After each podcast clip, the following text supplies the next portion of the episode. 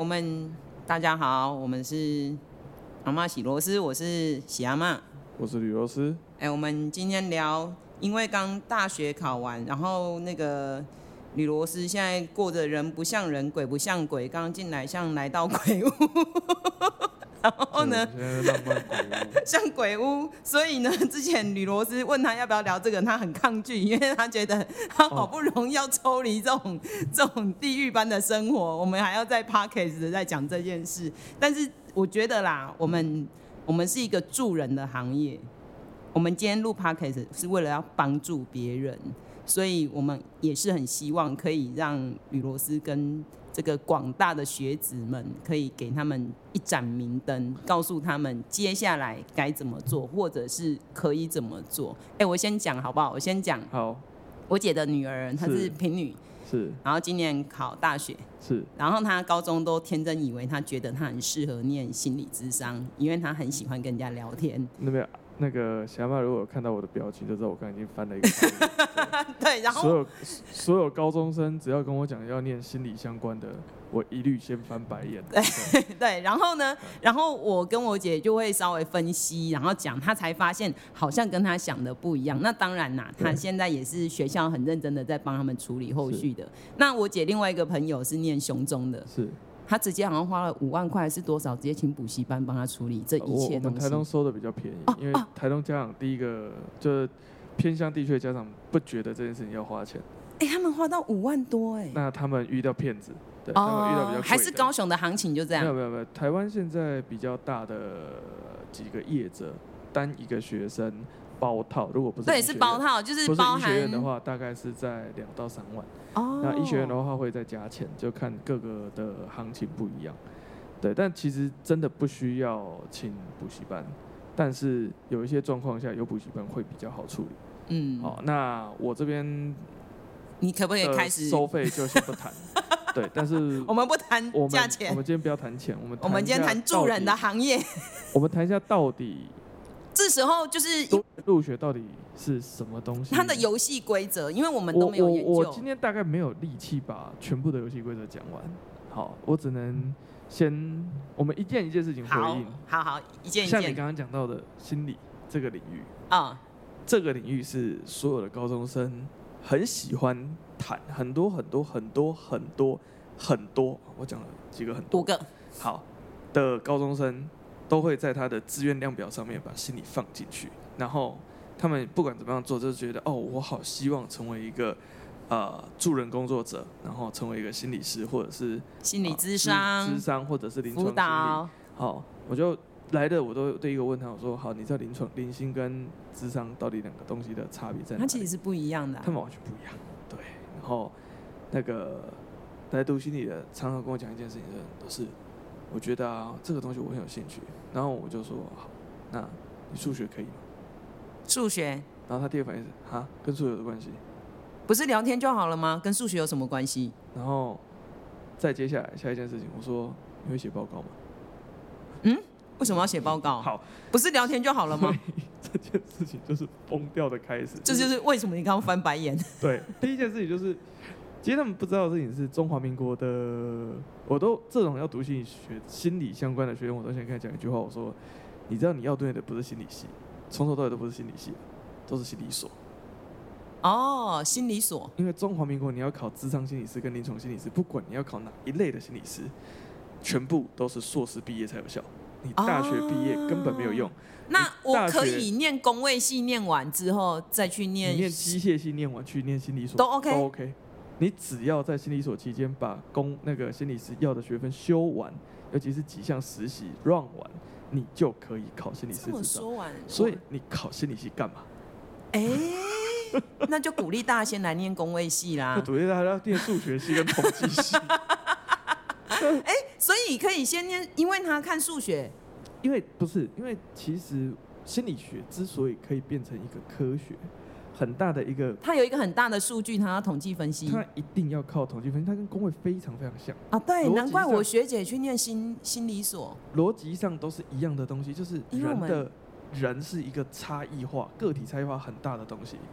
心理学跟工会都是希望透过统计这个科学方法、科学工具，对，来把其中的共同性抓出来，然后你才有办法界定出以前的心理学的概念。我现场如果有听呃这个频道，然后你是心理专业的人，如果我讲错，好欢迎留言，对啊对啊对啊，来信指正我们。是，但是我个人对这个科学学门的了解，因为我对心理学的了解是来自于我念大学的时候，我去双哲学系的时候，一天到晚我们在吵架吵科学哲学的时候的。几个争点最容易最容易出现争点的东西，第一个就是心理学，第二个东西就是经济学。哦，就我们会质疑的第一个类别就是你心理学怎么能够称之为科学？因为就举例来讲好了，就是在过往会有一个概念叫做 OK 心理疾病，比如说有些状况他们说这个家伙心理上是有病的。嗯，好，那。但是到现在来讲，已经开始有一种论点，它不叫病，它叫症，它是一个特征。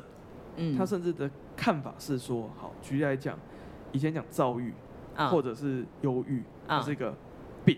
嗯，好，那没有，我们不讲病，我们讲症。对，忧郁症以前会把它当病。哦，对对对。但是现在的倾向会变成说，好，它可能就只是特质。对，所以。到底，那如果用这样子下去讲的时候，如果用这个逻辑下去讲的时候，心理学没有病，心理学世界是没有病的，因为你没有办法，他再少数，再怎么样个案，再怎么样特别的心理特质，他也只是他身上的一个特质而已啊。那什么叫病？哦。哎、欸，所以，所以这就这就是我们那个时候就是念哲学的时候就在吵这件事情，你知道吗？然后心理系的就快疯掉了，就在旁边那个心理系的就是觉得说，我前一刻才跟我讲，学老师才跟我们讲说，你你知道这个是这个就是 他们好扭曲哦，他们在心理学的那边，然后再回到你们哲学这里。三观崩溃，三观崩溃。哎，所以我我我我就问我那个我姐的小孩，他的数学极差。那这个时候他，你就会劝他念智商，哎，难怪可以，难怪我看他的那个门槛都是看那个哎，看数学跟国文吧。所以这就很好玩，是不是国数两个？对，这就很好玩。对，那他们他如果要走零星，一定死定了，因为零星。的你要念到硕士，一定要写论文嘛，而且还要统计分析。那你要做统计分析的时候，对不对？你不可能每一个都，你不可能下去跑直化吧？哦，这个不可能跑直化，不可能。对，那你就死定了。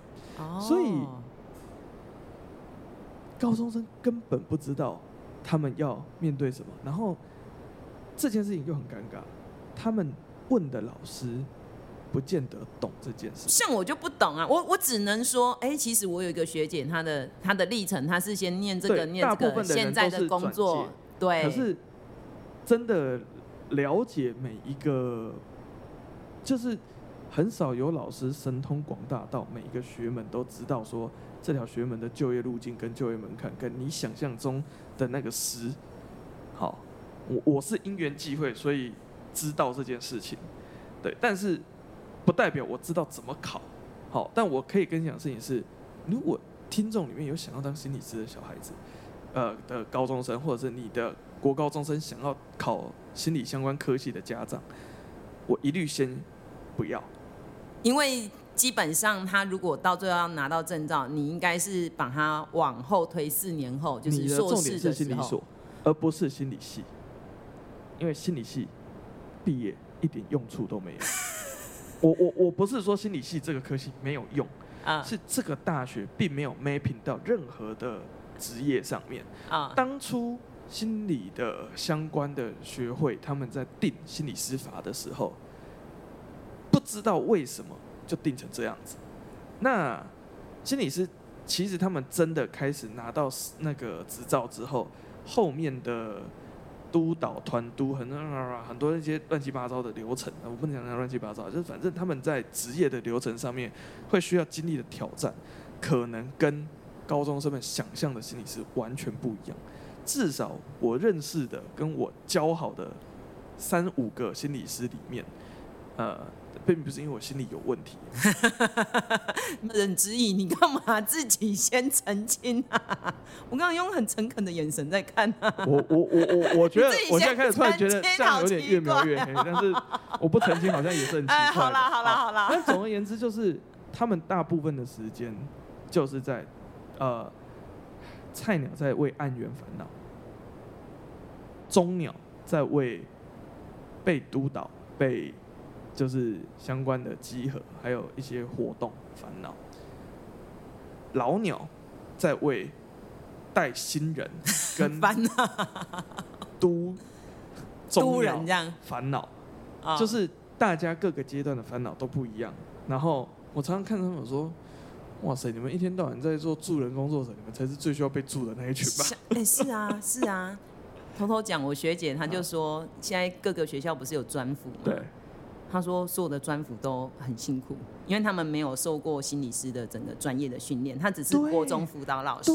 可是他今天派到了一个国中一个学校，以我们地校目前的规模，一个专辅他要。他的责任范围是五百人，那这五百个人，你说百分之十就好了，五十个人，五十个。而且他今天他受的训练，并不是像你刚刚说的有拿到心理师的执照，不是，他是国中教育学程辅导老师。对，所以我觉得，所以很多到最后都撑不下去啊。到一件事情，就是辅导老师在学校里面定位非常辛苦，非常尴尬。然后现在又由于小孩子的通讯能力、资通讯的能力。非常非常先进，所以我自己都非常非常佩服所有在第一线要承担这些国高中生的情。他们没有病哦，他们只是特质的这些不同特质的孩子们 的，就是我为你们真的是，如果能三鞠躬我就三鞠躬，如果举手礼我就举手礼。哎、欸，所以。好，我们回到刚刚回到回到这里来的时候，就是呃呃，上上上集在跟蓝宝在聊天的时候，啊啊啊啊，我们就聊到这件事情。哦，你有跟蓝宝聊天？他说，与其说公费是不是该选，他比较想谈的事情是台湾的医学生的选医学生的制度到底是不是有问题的啊？我们两个有一个共识，就是呃，需要的从。的听众可以去往前听前面两集，就是我们在讲到公费医的这个部分。对对，就是我们有邀请滚南宝医师，第一次 第一次找来宾来宾的这一集。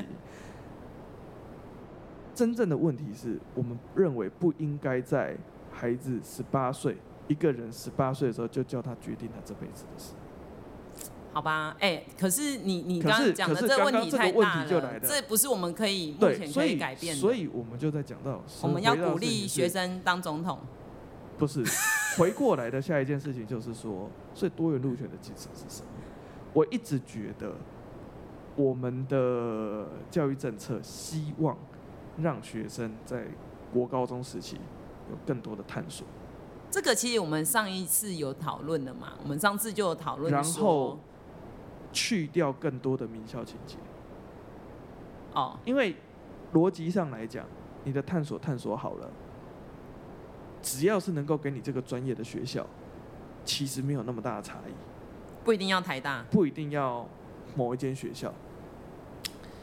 反过来来讲，呃，这是理想的状况，可是你每一年都会看到。我们现场真的在带升学辅导的时候，每一年都会有大量的学生，他根本不知道他要什么。应该他百分之九十都不知道哦。我觉得这几年比例降下来，哦，有好一点，百分之七八十，哦，好，还是有改变，大概有大概有两三层，就是，但是你要想要从一层到两三层，其实是翻倍，是。比例上是翻倍，对啦，所以其实以政策来讲，这个政策是有成功的，对，但是。呃，距离理想的好，没有那么快。我觉得，我觉得这件事情最难的三个关键点是家长，还有群众。我们就从一个例子开始讲。呃，今年放榜完，FB 跟网络世界很喜欢流传的一张图，就是全中华民国各个高中哪一间高中考国英数 A 字六十几分的人数的分布，建中拿走了大半。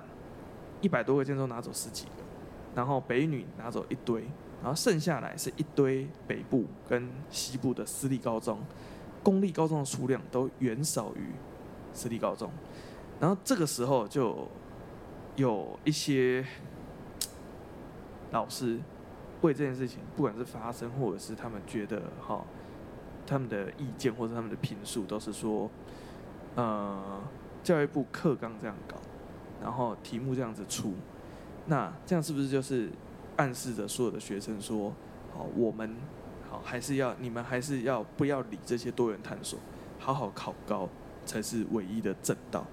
可是这个时候就问题就来了，你为什么要考满积分？为什么？因为可以选想要选的啊。我们刚刚回到刚刚的重点，如果我已经探索好我的性向了，我的目标就是电机，那，要够高啊？不用啊，你只要分数够到，其实台湾的电机的分数从五十八、五十九，以积分来讲，五十八、五十九到四十出头，四十出头也有系可以念。哦。医学是比较变态一点。哦，我们不讨论医学，上次已经有跟蓝宝讨论过了。医学 at least 我我估啦，今年至少要五三、五三、五四，大概才有一科可以读。嗯。但是，呃，我我觉得医生的问题是，医生跟牙医的问题很大一个问题是总量。那个总量，那个要另外再开一集专门，我们两个专门再找一个人来谈总量这件事情。但是我觉得总量是一个很大的问题，因为它掐住了数字，所以你的分数就不可能掉。是，所以你的意思说，除了医学、牙医以外，其他你只要你基本上只要想念，你愿意往后挑学校，你都挑得到，你都挑得到。可是下一个问题来了。呃，这个东西挂了三个东西在上面。第一个是台湾的产业分布，第二个是台湾的民族那个民族性格，最后才是我们的教育制度。我们的教育制度影响的比例很有限，非常非常有限。我真的觉得，实话讲，最严重的事情是产业制度啊，就整个台湾的产业严重倾向要挑名校的毕业生吗？没有，就是他们那个产业反而不挑名校毕业生。那产业有什么问题？就是极度偏重电子业啊，电子科技业、资讯科、资通讯科技业。那好玩的事情是，大部分的家长都会有个想象：我的小孩要念到够好的资通讯的科技业的学校，他才有拿高薪的机会。我常常跟家长一个观念，还有学生一个观念，我说：你们现在全部都搞错重点，因为在台湾，你要念进资通信产业，你要进科技业，你最最最最最最重要的是，从头到尾都不是在大学的阶段考一间很厉害的大学，因为那间很厉害的大学不会保证你有一个很好的就业 mapping。你真正的重点是两件事情，第一个是你大学做什么事情，第二个是你研究所跟了什么人。因为我就举一个例子，大部分的家长根本没有研究过。当然呢，台大的电机资讯学院，整个学院加起来的研究生的名额，可以包揽台大、清大、交大三间学校电机加资讯系。所有的学生有这么多名额吗？我跟你讲，那一届收研究生收到破八百到九百个人，他台大大学部两个系加起来一届不到两百，你有六百个名额是可以收。那所以其他外校的学生，我去念东大，你只要考得进台大研究所，台大研究所，台大电机，我们就讲台大电机硕士。呃，很多人喜欢说很水啊，哈，但我我我们今天我不讨论说洗学历这个问题，但是讲白话一件事情，你要念台大硕士，比你要念台大学士简单四倍，所以而且你们班上最强的，像台大电机跟台大都是出国的啊，不可能会留在台湾啊，对对对对，所以会他反而他的呃研究所说收的不会是台大的大部分的学生，就像工位系也是啊。这就 台大工位都是出国啊，这就你就得到重点了。那既然我要留在台湾工作，嗯，人人有公练哦，所以你也不用说一直纠结。我就跟你讲一件事情，那你就想说，那清大、交大收到什么样子？哪里哪一间大学的学生？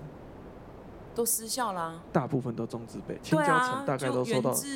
中原这些嘛。没错，源自、中原就是没有就是大中没有没有没有中华中字辈，中正、中央、中山、中心的理工学群的学生，他只要愿意考相关科系，不难，都不难。好，那中字辈的研究所收到哪些学生？就失效了。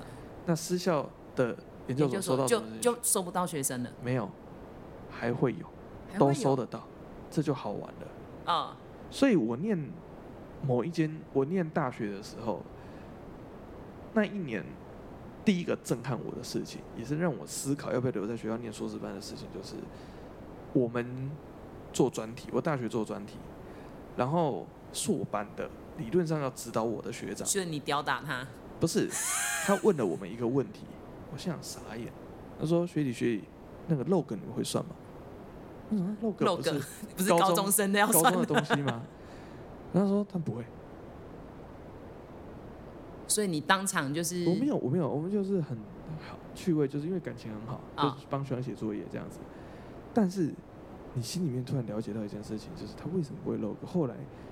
不是你才去研究这个，研究之后才发现知道说，那他就是高职，然后升科大，然后考到台大机械所。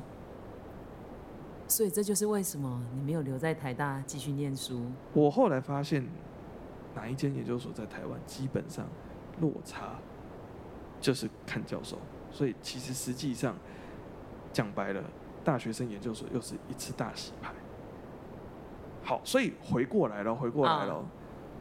你今天如果念到一个你完全不那么有兴趣的戏，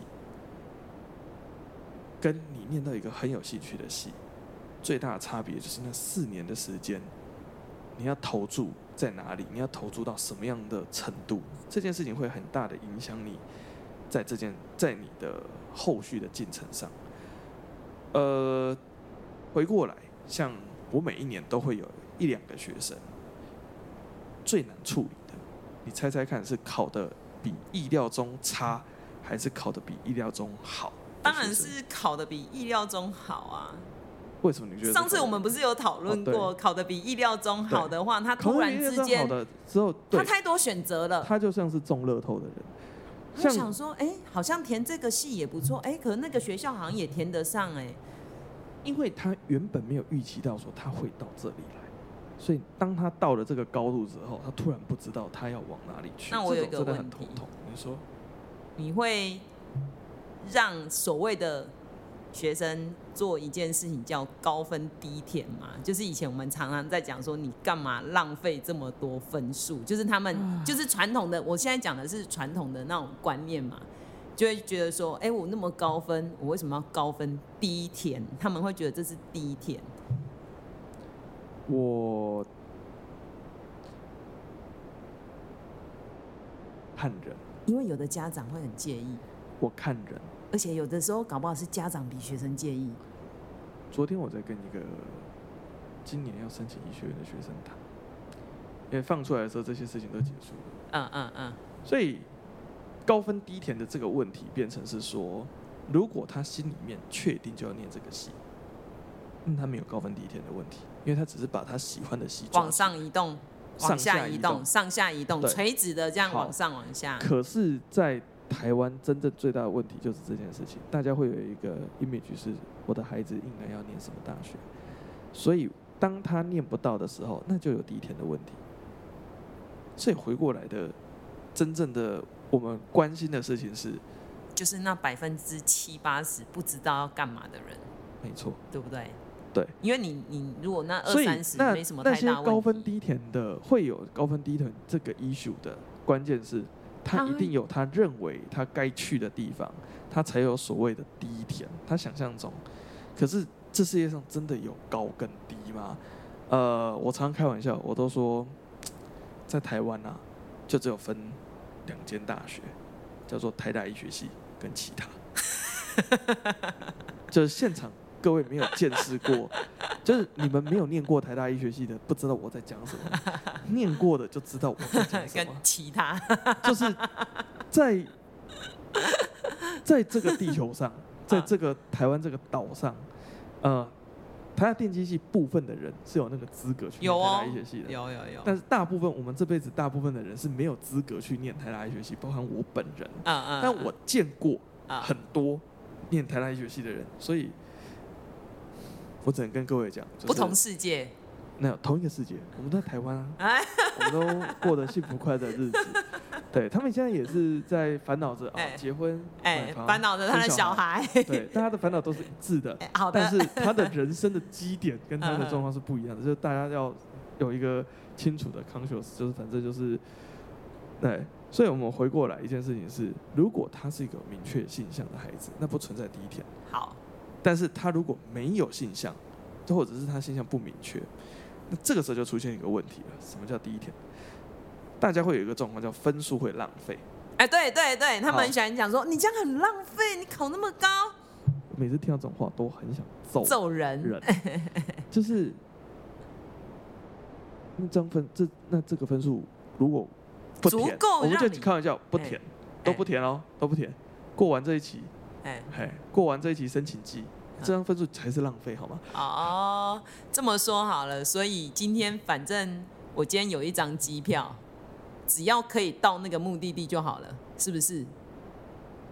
意思是这样子吗？台湾的戏分成两类啊。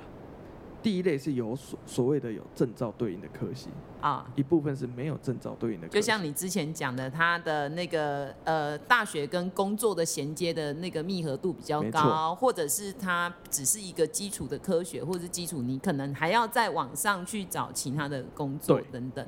对，所以像刚刚我们就讲到，医学就是很明确，你念医学系的衔接就是医生。护理系的衔接就是当护理师，大部分是这样子的 mapping 是很准确的。可是这中间有一些科系，它的地位是很尴尬的。真正最尴尬的就是我刚刚讲第一类就是心理系，嗯，因为他大学毕业没有任何的证照，也不能考，因为他需要硕士毕业。你一定要考硕士班，所以你的硕士班会遇到你来自心理系的同学，你的全台湾所有心理系的同学会一起竞争这些硕士班的名额。然后这些硕士班还会面临到外系的竞争，有些人他大学不念一念，工位念一念，就突然想要来考心理 所，是是，哎，难怪那么难考。所以心理系，心理系，心理所很难考。心理系难考了一阵子之后，现在掉下来，现在换心理所一直都很难考，因为他好，那我们就回过来了，呃，有些系一直都很好考。就是因为他跟职业的就业的连接非常非常弱，大家想象不到他可以做什么。你是说类似气管吗？气管系、数学系这类的。但我都一直跟家长讲一件事情，我说所谓的强连接的科系，代表一件事情是他大学四年要花大笔的时间跟精力投入在这个专业上，也代表一件事情，经济学角度告诉我们，他沉没的成本，如果他到时候要换，他要改，他要放弃，他要。找另外一条出路的时候，他的人生就会进入像地狱一般的世界，就是他所有一切东西，通通都要重来。哦，对。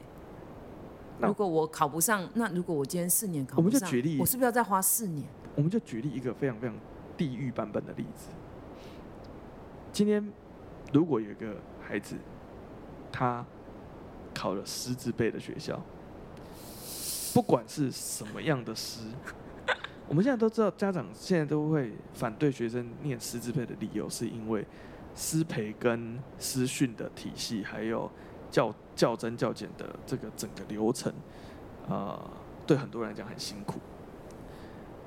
那这时候就讲到一个很好玩的现实问题，我们先不管他后面会不会考上，可是你要想的事情是。今天真正最痛苦的事情，真的大家不敢砸下去的原因是，我一进入这个体系之后，四年、五年、八年、九年，全部的流程训练完了。好，我我大学四年念完，师培受完，实习做完，也考过了，也考过教检，对教检，检定考过了，才可以开始当准备做教师真实相关的工作。而且这个时候，我受了这么多的训练。不管是辅导老师、体育老师，或者是各种老师，如果真的要他放弃这一切，转行，哇，哦，真的是血本无归呢哦，青春岁月在这里。好，所以然后然后接下来就更痛苦。那他今天去代课好了，那代课。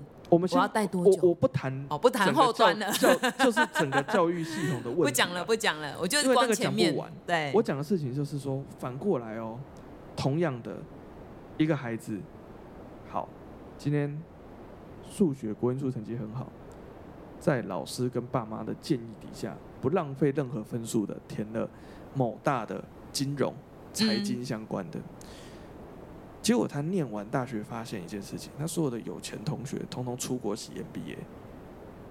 然后他进台湾的本土银行的时候，他发现一件事情是：OK，他是他们班成绩中前段，好，那不是最顶尖的大学，那他变成是好一家一家公股，一家一家私人银行，每一间都去考考看，找找看工作。当然，他们工作缺很多，很多。可薪水也不差啊，也要考试啦。对，那一个同一个问题，他突然有一天发现，这件事情好像不适合我，那他就不要走银行。他的沉没成本一样高。嗯，就是我们讲的，你越强连接的东西，你训练越集中的戏，你要转换是越困难。那我有一个问题，请说。所以呢，你会不会鼓励或支持，当他性向不明的时候？他不要挑一个那么强连结的科系，我一般都会这样建议。哦，就是说，我也会跟家长讲白了，我说你们家小孩就是根本还不确定他自己要什么。对啊，如果我今天根本不不觉得，呃，就是我也不确定。今天这个小孩跟我讲说，来的就讲说，他的个性就是服务型的个性，然后他也明白的讲说，他要一件不会赚钱、可以服务众生的戏。然后又要可以做研究，我叫他去念工位嘛。而且就是没有，刚刚讲确有此人哦，确有此人。哎、欸，只是我的意思是说，哎、欸，补充一下，工位师已经考第二年了，我们现在有执照，就是在 COVID nineteen 之后，我们的那个。对了，台湾的工位学会力争，已经有国考了，已经有国考了，大家还是可以来念哦。有今天今天如果 如果要求好三千人以上的公司，环安卫一定要配一个工位师，哎哎，那个牌才有用了。那个我跟你讲说，会来会来，有有牌都是起步，你真的是法规要规定，大概要在什么地方这个地方牌要用什么？我觉得大概要用到那个牌，十年后你就看。药分业这件事情出来之后，对啊，药学系才飙上去。对啊，阿姨药分业也是努力很久了。我们现在立刻来吐槽这件事情。啊啊啊啊！每一年，我们这个小地方都有大批的家长跟学生跟我讲，我们家小孩要念药学系，药学，然后你也翻白眼，都想要捏死这些想要念药学的人。所以我的学生通通都说，你们不要跟女朋友讲说。我要去念，讲说要念药学，他会生气，他会很凶，他会一直劝退你。我没有，好不好？我说今天，如果今天高中生跑来跟我讲说，哎，老师，我对药物的机转跟药物的东西很有兴趣，很想知道整个生化跟生理反应的关系，那你就鼓励了，跟我讲这个理由。OK，fine，嗯。因为确实是需要有这方面的人才。然后，如果他的版本，我说哦，安子为什么？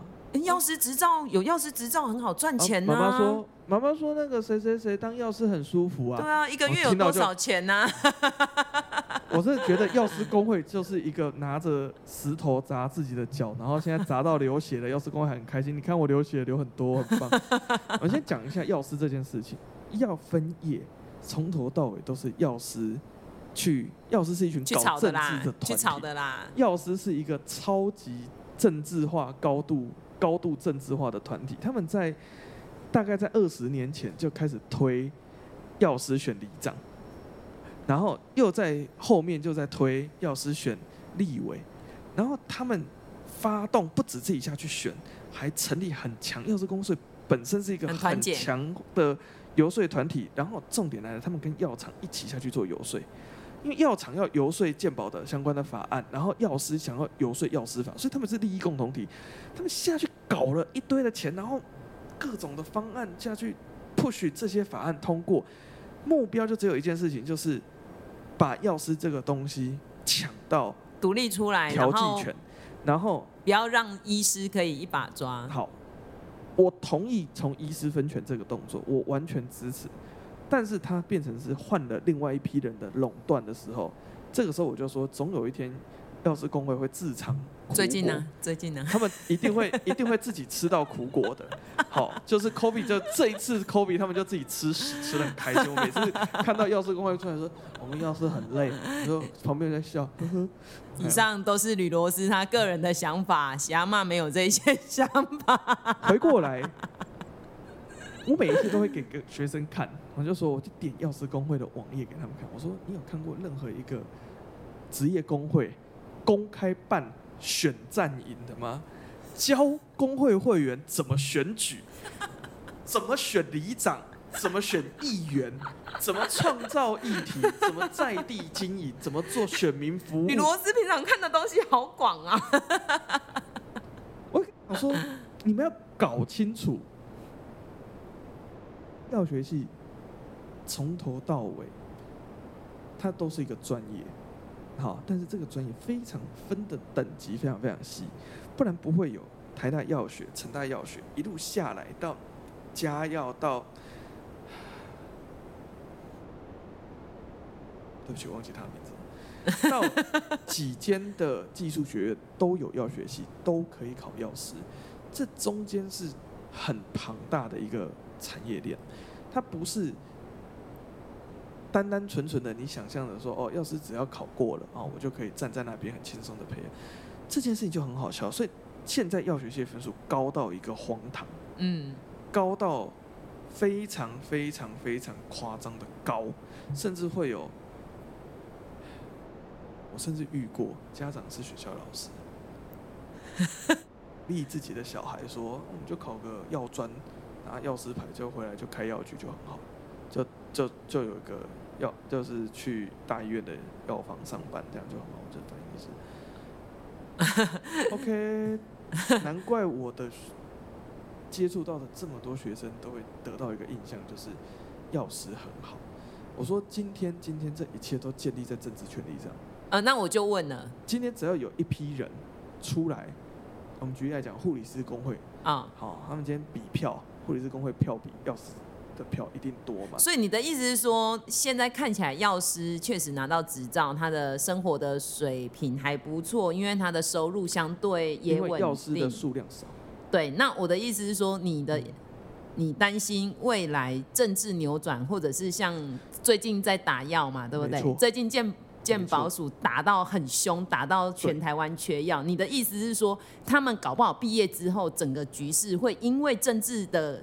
改变而让他们不会像现在这么好。你为什么要把你自己的一生的前途压在压在政客的选票上？而且是不确定的。对，这其实是高度不确定性的一个、欸、最近超惨的哎！最近那个整个那个，你有看最近那个。健保局、啊、健保署的这个政策。所以我就说，你们为什么？你们这是在拿命在赌、哦？你那个分数正正常常的挑。你可以挑物质、挑职志、挑其他的专业领域，你有兴趣的东西。为什么要拿一个大把的分数去换一个本来很低分的科系？所以你觉得浪费吗？没有没有没有没有没有。没有 你觉得浪费？但是这其中真正逻辑是这样子，因为上一辈的关系，他们发现就是现在的高中生的家长大概年纪大概都在四五十、四三十到五十岁这个 range。也就是说，大概是在二十到三十年前的时候，药学系的分数很低。嗯，科大的药学系更低，因为那个时候药专啊、药专这些大家稀释掉。那么发现他们有一些同学莫名其妙去读了药专，莫名其妙回来当药师，莫名其妙拿到调剂权之后，莫名其妙现在薪水这么好，还说什么有一个牌一个月就可以什么五六万、六七万这样子，有这样的说法，很多的这样的说法，所以很多家长会觉得说。那我当年要是就这样就好了。但是你觉得那个是当时时代的产物？我觉得这个东西是那一群人的。对，因为时也命也运也。讲白了就是，现在最好玩就是药师公会现在才慢慢开始发现一件事情是，你要有药师牌才能够做调剂权，这件事情不是问题，问题是你现在产供应量有限，然后各个大学的药学系又希望是跟国际的药学体系是接轨的，然后技术学院又没有办法那么快的改制，它又有一些技术上的问题。那你又有所谓的高职生念药专或者是念技术学院的需求，所以这种种一环扣一环，一环扣一环，一环扣一环的状况底下的时候，到底药剂师跟药剂生这在药事法上的规范的问题，又是另外一个章节，我们就通通按下不表。对，回过头来的一件事情是，他们发现研发的能力需要药师，业务需要药师。所有地方通通都需要药师，你的产能根本不够，你大学端的产能根本不够，变成好，我们请人只好越请越贵，成本越垫越高，药价越来越便宜，整个就是开药局的这些药师们发现，糟糕，事情好像不太对，所以我讲说，我赌了，十年内他们一定会把调剂权分。区开来，切开来，他们一定会把一些比较低等的药，或者是那种，就是我们讲的乙类成药，好的部分，就直接释放出来，就直接 release 出来。护士或者是，就除非管自己的，或者是很特别的药品，就直接你卖场什么都可以卖，你也不需要有药师，你就可以卖。不一定，他们可能会放给护理师，或者是，但是我不确定他们会不会这么做。啊，十年后，我在想说。可能会护理师的团体要不要出来抢，这是一个问题。但是只要一放开，一 release 掉，你钥匙一定立刻就会从神坛掉下来，一定掉价。所以呢，我们现在就在讲，十年后每个公司会有请工位师，十年后药剂师的分数，药药学系的分数会掉。哎、欸，这个节目不知道可不可以做十年？我好想知道十年后的样子哦。那我们都不知道啦，只是我会从、这个、就是从这个脉络，我们从这个脉络去想的事情，就是说，我常常跟学员讲，我说，你要考药学系，我只有一个要求。如果你真的想当药师，我也只有一个要求，你去台东的大医院的药房看一天，医院的药师工作一天，在旁边看就好，你不用走进去，你就在旁边看他一天的工作。还有，你去找一间药局，好站一天，跟他们的那个阿姨讲说，好，那么认识比较熟的药局，你进去里面站一天就好，你体验人家的一天的工作，然后想象。三十年、二十年、三十年都这个生活，你 OK？你没意见？你没意见？我就 OK。你讲白了，那不是我的人生，但我必须告诉你一件事情是：他们从药师执照拿到的那一天开始，那个生活就怎么来的。那个比国中老师。我讲说，国中老师都比药师有挑战性。哎，你这样什么意思啊？没有，国中老师是很有挑战性的 工作，超级有挑战性的。对，嗯，好，所以我们就稍微回到刚刚一开始就讲说，哎，现在很多家长还有学生的一些烦恼啊，这样问，所以有提到，嗯，职业跟大学的连接性强，跟职业跟大学的连接性不强。对，啊、嗯，那你会遇到一种。状况就是你已经都这样子跟他分析讲清楚了，然后他还是双手一摊，所以算命师可以给我一个迷津吗？我真的不知道该怎么办。就是他真的应该有这种家长跟小孩哦，而且他确实是完全没有完全空白，然后他真的不知道怎么办。然后你上次有讲过，你很讨厌帮别人做决定，你从来不帮别人做决定。那这时候服务业你该怎么办？应该有吧？应该有这样的。有，我现在想要用的是那个《星际大战》的开头的那一段，就是 In a faraway galaxy。呃，在遥远遥远的银河系，我曾经做过帮别人做决定这些事情。啊，我必须说经验非常非常的不好。不是说我帮他做的决定是错的，而是一个最大的问题是，人生这条路是他自己要走。做不出选择，其实也是一种选择。我会这种做不出选择的，现在我的做法都是告诉他，有哪些科系可以把选择的权利往后推。哦。有一些科系的选择是可以比较晚的，你可以很晚再决定你要走上什么样的路线。有一些的科系的选择，则是你大学就必须要决定，有些则是你高三这一年就要决定。我觉得现在的第一个大的问题就是，这些决定的时间点是参差的，然后我们的家长跟我们的系统都 push 所有人，越早把这个决定做出来，你越是一个成功的人。呃真的是这样子吗？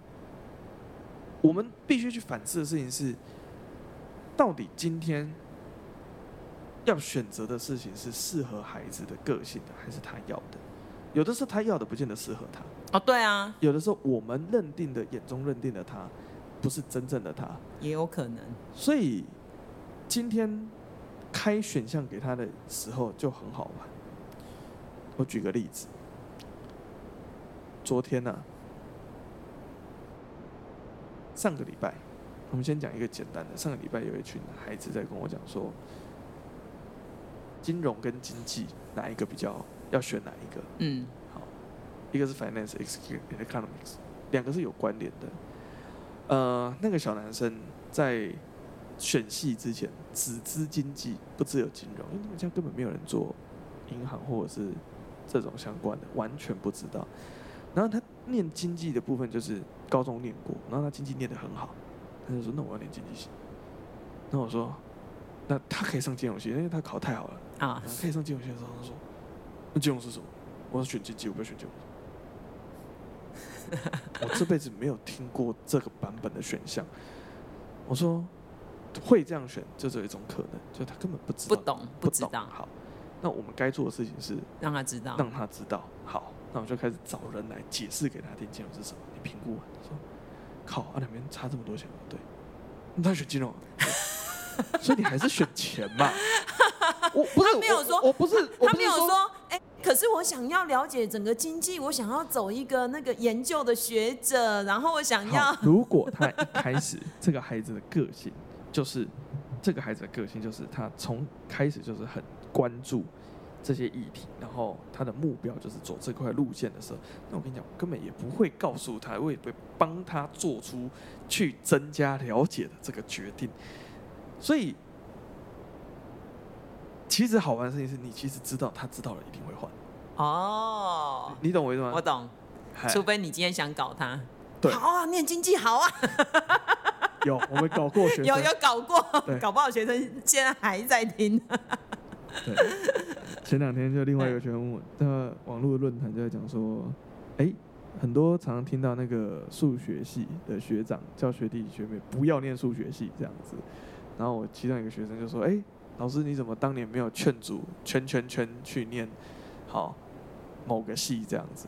他说你都有劝阻我们不要念这个不要念那个，好，这个要考虑慎重考虑，怎么那他在读这个系的时候你都没有劝阻他，好，还有点鼓励跟支持。我说，因为我想看到他死啊！现在上是完全不一样的，就是你期待看到的结果是，我想看到他横尸路旁这样子，就觉得很开心，很开心，很开心，很开心。看到他每天在那边抱怨说作业写不出来，跟哦好痛苦哦，今天又这个礼拜有什么作业哦，好痛苦哦，这个时间又怎么样哦？看到他写这篇文章的时候，心里面觉得每看一篇就疗愈一篇，快乐，快乐，君子报仇三十年不晚。好，Anyway，回过来。要讲到的事情是，呃，他不知道金融跟经济，那我们就是负责推金融给他。所以我常常讲一件事情是，学生只要说这个系好，我就拼命说这个系哪里有缺点；学生只要说这个系不好，我就拼命讲这个系的优点给他。一下这样子，因为我一直觉得我的角色应该是平衡资讯。哦，你偏听了，你的资讯的截取的管道是有。不平衡的时候，你收到的讯号，你收到的资讯是来自某一个方面特别多的时候，好，那这个时候我就要告诉你，它反向是什么。就再举一个例子，叫兽医。因为我们吕罗斯的爸爸跟妈妈都是兽医，所以他对兽医产业应该非常了解。我，我当年自己就填过兽医系。你有填哦？你为什么没填上？呃，这个故事英文太差，对，英文少一级分。哦，好好。但我英文如果多那一级分，我应该就去念物理系，所以好，状况也是一样。回过来，我大家考兽医系的一个很大的目标是希望可以成为开业兽医，可是他们兽医群自己统计，一百个兽医系毕业学生真的可以出去开业的，大概不到二十个。是不是因为它的成本很高？开成功的这二十个开成功的，真的开下去会成功的，大概活的不到一半。所以简单讲，你一百个开业，一百个兽医师里面，只有十个可能有机会，比较有高几率开成成功的兽医师。那其他的呢？其他的其实大部分的兽医师全部都在公务体系跟台糖，然后领的薪水不到七万块，月薪平均月薪全部都不到七万。受雇兽医师的薪水大概在四到六万而已。哎，可是我之前听到一个说法，哎，就是人有健保，兽医没有健保。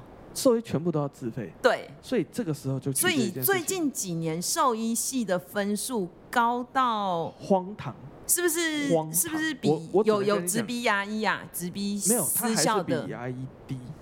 台大台大兽医还是比某些大部分的牙医低，只有一两间很差。私校的有公费牙可能还比他公费牙可能比他低而已，自费牙大概。所以所以算很高喽，非常高。因为以前都是医牙下来。但是这件事情就是我们要讲的事情是。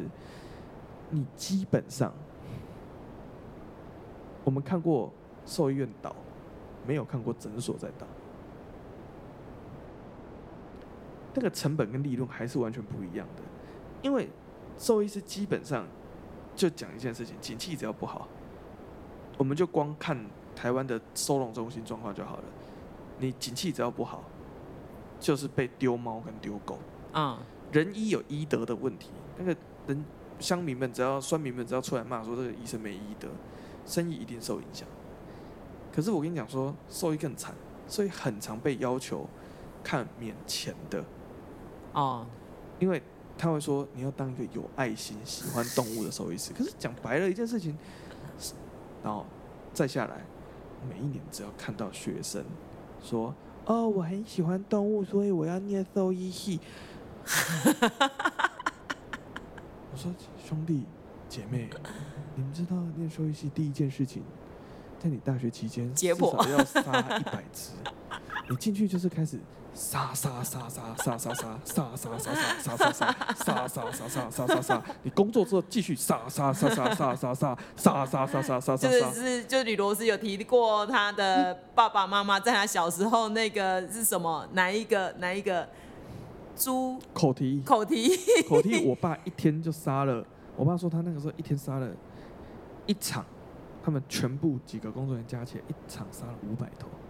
六个人还是，所以我爸一个人等于分配到一百出头。那个杀那个猪的过程是，不能讲有趣，但是就是电毙，就要把它电到晕，然后再下去做，就是在做其他事情。所以我说。你喜爱动物，你对生命有热情，然后你只要在你的备审资料上面写出这些东西的时候，兽医系教授就会呵呵，真的啊，就大家都是没有足够的资讯，在错误的资讯跟了解之下，除非像我有朋友，他的儿子是真的去到山上，然后他对于这种野生动物的这一个方面很有兴趣，他就是很明确。啊，他们家可能不缺钱呐，就是他的人生的目标跟金钱这件事情，他没有觉得非常重要。所以下来的下一件事情就是，这么多年来，我送过两个学生往兽医领域相关前进，但不是我送，是我妈送的。我妈每年要带，过去也是要带大量的兽医系的实习生，就是大部分里面九成。现在全部都在公家机关上班。讲白话一点，就是真的能够开成业的人比例极低。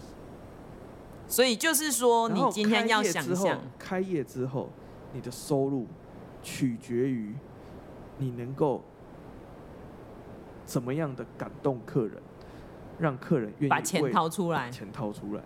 所以他要有一个很强的业务的性格。那个跟个性有关，已经变成生意人了。他就是，他其实只是一个创业的管道。你要把开兽医院当成是一个创业，那你就说，那我去兽医院上班呢？我告诉各位哈，开业兽医师自己开业的老板跟受雇兽医师，我告诉在此告特别告诉各位，所有受雇兽医师月薪哪一家有超过八万块的？来跟鲁吕罗斯讲。吕罗斯说哈，吕罗斯立刻送两个过去上班。我立刻送两只去，而且经验丰富，什么都会看。回过来一件事情是，所以你根本没有办法想象说，资讯不对称到这种疯狂的程度的状况底下的时候，孩子们在选戏的时候，其实真的是瞎了眼睛的在选，蒙着眼睛在选。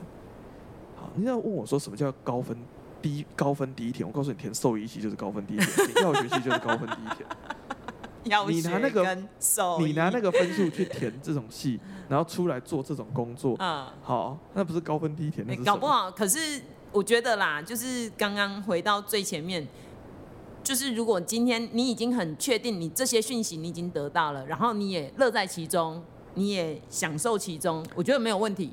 对，对不对？就举个例子，就是我已经很清楚。如果你今天说，哇，我的兴趣是研究动物，嗯的疾病。对，好，那他们为什么得病？跟他们的，我不是为了治愈他们，因为讲白了，兽医的逻辑跟人医的逻辑完全不一样。我第一次接触到这件事情的时候，我也是很震撼。兽医，因为他们这分两种，经济动物跟宠物。对经济动物的系统而言，兽医的工作是救整场的经济性。对，一万只动物的时候，假设有他脑袋要先计算，我要怎么样做可以让他的损失最低，甚至有时候我让他死光。成本才会哦，对对对，所以又要讲我的鸡蛋的问题。我的成本，我的成本在哪里？好，他们要去评估这些事情。我下药的成本可能比救活的成本，可能我放给他死成本还比较小。嗯，那这个时候要不要放给他死？嗯嗯嗯，这时候就是问题了。所以这是经济动物，所以才会说我讲的经济动物是。如果你真的成为经济动物兽医师，你就是一路杀杀杀杀杀杀杀，再回过头来就是要吐槽某鲜乳品牌一直强调他们自己是兽医，就是全台湾的大动物兽医有多稀缺。然后回每天回家看到我爸，反应就是，听说你很稀有，因为我我们家父本身就是看就是四只脚的出生的，对，所以就是。我就觉得这种东西很稀有嘛，就我家就有一个，怎么会很稀有这样？然后竟然还有人可以靠着这个创业，我也是傻眼猫咪哈。但是我一直强调它是行销公司，它不是买卖公司。回过头来，宠物，宠物，宠物的问题就变成是主人愿意花多少钱。那个换句话说叫做主人有多寂寞。原来这是一个寂寞产业啊！它是寂寞产业，这是实话。我我记得我同学他一只猫拔牙齿，好像就要在美国啦，拔一颗好像就要换算台币要两万左右，差不多，差不多嘛，拔一颗牙齿而已哦，因为他要先麻醉，对，对，因为动物一定得麻醉，对，不然它保定没有办法是固定它，对，那叫哦，他们术语叫保定，嗯嗯嗯，所以呃，所以那个价钱可以自己开嘛。大家逻辑上都是这样，嗯，可是他们工会其实是有规定范围，就是你做某一个操作，大概就是 range 在哪里，那最高到哪里，最低到哪里，那其实是有的。好，那我必须要跟各位讲，就是兽医是一个高技术、高劳力、高风险、高成本，所以收益算下来，平均的收益其实是，我个人觉得。除非你真的有本事开业，你适合开业，你知道你这辈子一定开得了业。换句话说，就是你家已经在开业，或者是你们家已经刚好有一个这样的一个店面的叔叔伯伯是开业兽医师。坦白讲，你很适合念。剩下的我一律都跟你讲一句话：喜欢动物，我们有很多方法哦，不一定要当兽医师，薪水可能都比兽医好。讲不停呐、啊，每人都有啊，难怪轰掉，难怪你，你看光光讲一个科系选择，对，一个小时就要讲完了，我还没开始讲繁星，还没讲繁星，所以我一直在跟高中的家长跟学生讲，我说高中最重要的事情都不是念书，是决定要读什么东西。其实基本上你已经决定好了，如果不是很偏门的东西。OK，那大概你都有办法读得到。我最怕的是，总是有家长因为小孩子小时候表现很好，国小、国中表现很好，送来的第一句话，可是我们家小孩要念医学系。哎、我听到那个，我都会先眨眼睛，然后再眨眼睛。医学系就像你说的那个总量，全台湾也才多少人呐、啊？其实我真的觉得的事情是，他们从头到尾都没有让小孩子理解到生命的重量，然后就要孩子决定要不要读医学系。我觉得这件事情是很荒唐的，因为医生真正他的工作最困难的地方是去承担那个生命的重量跟。决定人生死的这件事情，生死这件事情是最难。健康，人的健康，人的这些东西是在承担的是人命，是人，不是你今天多聪明，或是你条件多优，或者怎么样可以考上。好，所以，那我的同届的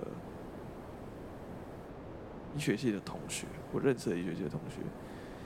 真的不是每一个都下去当医生，好几个是国考没有考，人就走了，走了，就是去做其他的工作，oh. 不是真的 pass away，、oh. 也有 pass away 的，oh. 但是就是他的目标就是他没有想要当医生的，因为他在这个过程当中，他发现一件事情，他真的没有办法承受那个生命的重量。我之前我们学校有几个也是这样，甚至也有出来已经在临床，后来撑不下去，就是自己已经撑不下去的，也有这样的状况。对，那我们就回过头来一件事情是，是不是该做的事情反而是我们把总量开大，然后让孩子们选择要不要当医生的时间点是延后的？因为你就像你说，十八岁的孩子就让他决定。他怎么会知道？所以我一直都是支持全后医的人。虽然全后医会让我的工作跟营业项目变少很多，会变得很不赚钱啊。但是我们必须讲实话，这个对整个国家会是比较合理的发展。现在其实已经有开多了啊，后医现在。现在后医全部都公费啊。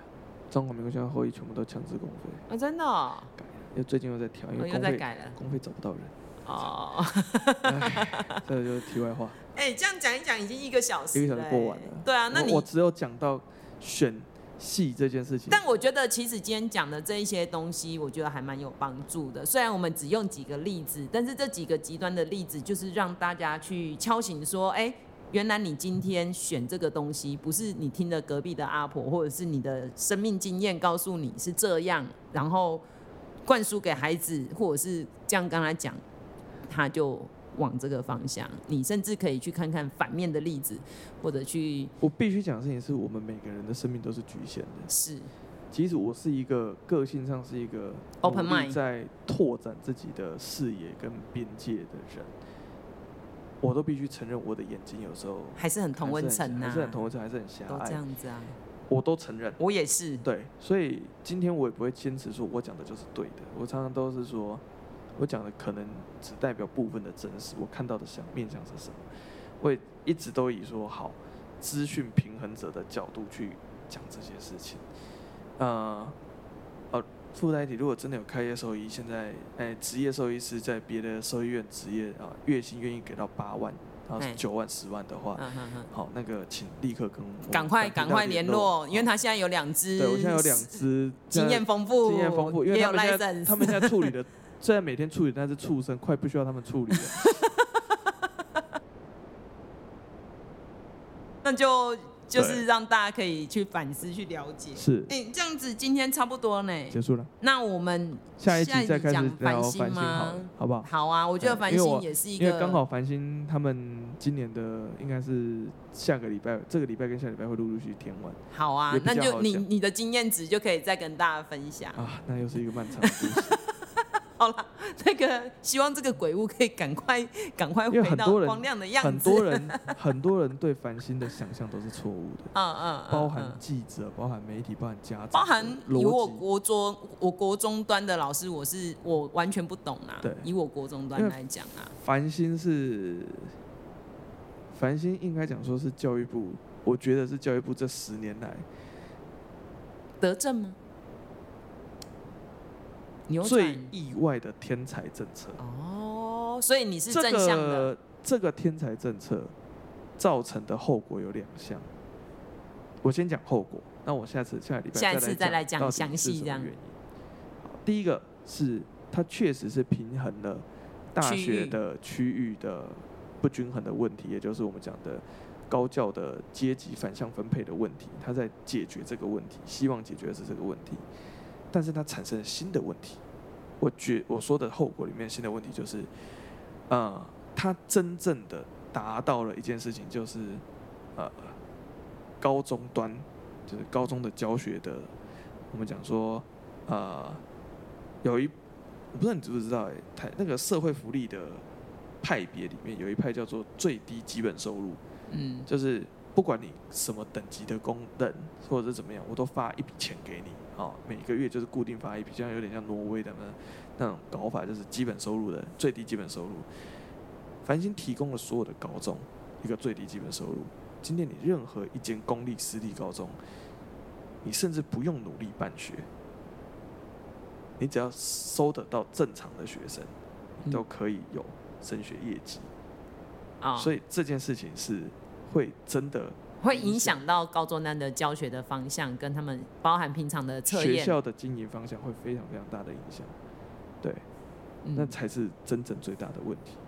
好，对我，这是我的博士论文预计要做的题目。如果我有去念博士的话，我们下礼拜跟大家分享，好，好不好？谢谢大家，谢谢大家。我是喜阿妈，喜阿妈喜螺丝，谢谢大家，拜拜。拜拜。